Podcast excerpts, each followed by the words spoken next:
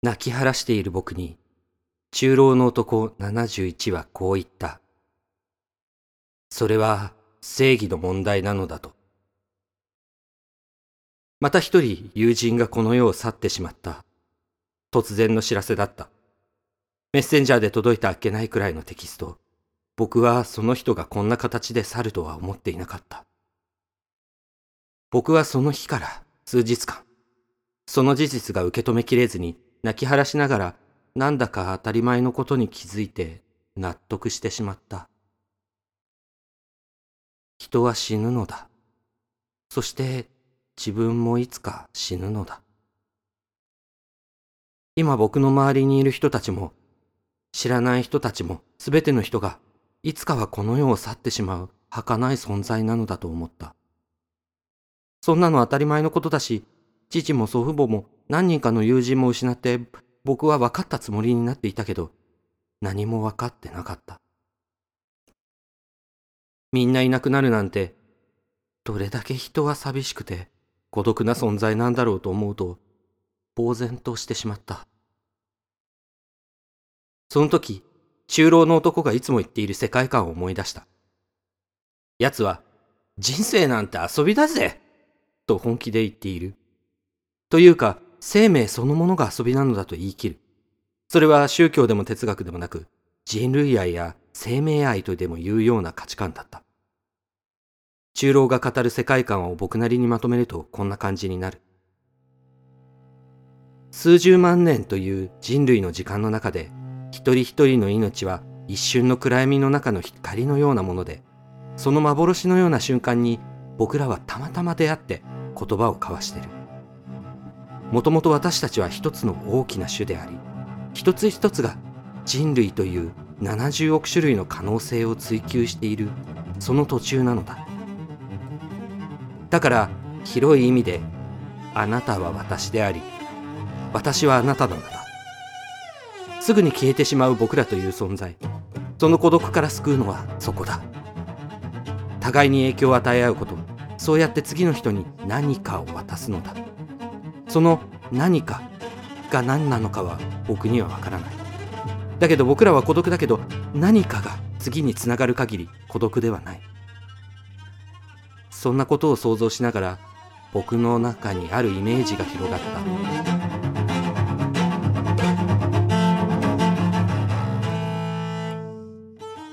暗闇の競技場の中でものすごい勢いで生命のバトンを渡すゲームをしている僕たち人類がいた。気づきという名のボールなのかバトンなのかわからない。その何かを地面に落とさないように次々とパスしていく。でも、そのプレイヤーたちもすぐに消えてしまう。みんなそれなりの名選手なのに、一瞬活躍しては消えてしまう。パスを仕返そうと振り向いたその瞬間。もうその人はいない。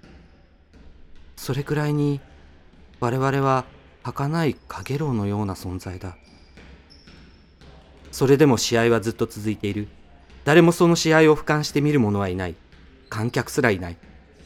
でもそれがゲームであるとも自覚せずに、僕ら人類は必死にその何かを地面に落とさないように、消えないようにパスし続ける。必死に、真剣に。僕の頭の中に、そんな切ない光景が広がった。気がつくと僕は、中老の男とのズーム画面を前に泣いていた。男は、この孤独と必ず向き合っているはずだと思って、声を震わせながら、この孤独とどう付き合えばいいのかを正直に尋ねた。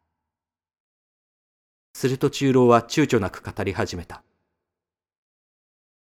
俺はさ、お前よりも30年長く生きてるから、お前よりももっともっとたくさんの別れをしてきたよ。ある意味毎日が別ればっかだぜ。悲しいぜ。俺は死んだあいつらと一緒に講義をしてると思ってるよ。俺は今でもあいつらと付き合ってる。生きるってことは死んだ人ともちゃんと付き合うってことだ。例えばさ、死んだ人とも仕事は一緒にできるんだぜ。なあ、平野。これは正義の問題だ。男は画面の向こうから僕の目を見てそう言った。正義の問題だって。この男は命のやりとりのことを言ってるのか？なんてことだ。そこから先は涙でぼやけて声も出せなかった。今、僕の手の中に何かがある。見えないものを落とさないように抱えている。その手応えだけがあり、僕はそれを大切に握りしめている。これから先、この何かをどうしたらいいんだろう。パスしたい、分け与えたい。そして誰かから別のものを受け取り、別のものに変えて返したい。僕はそれを表現したい。なぜかはわからない。でも、この手の中にあるものをこのまま持ち続けるわけにはいかないのだ。どうしても分かち合いたくてたまらない。それが何のなのかもわからないし、やり方もわからないのに、僕はそれを渇望している。この気持ちを止めることはできない。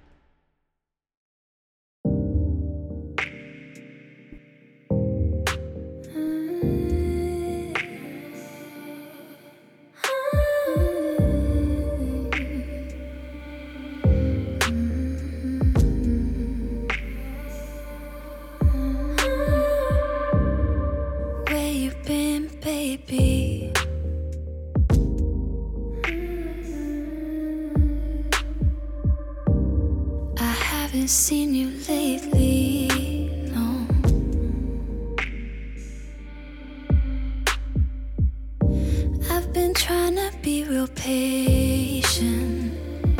All this waiting's got me anxious. Where you been, baby?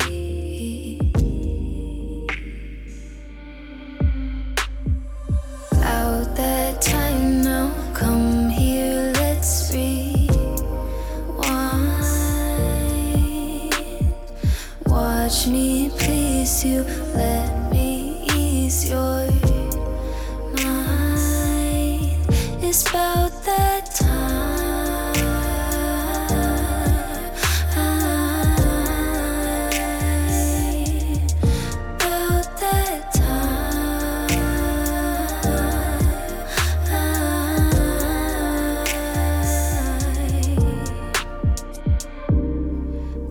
Your camera ready.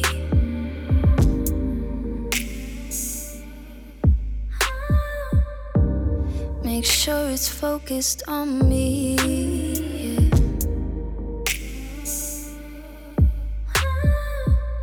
Just forget about your meeting. You and me alone all weekend. I'll keep you breathing heavy.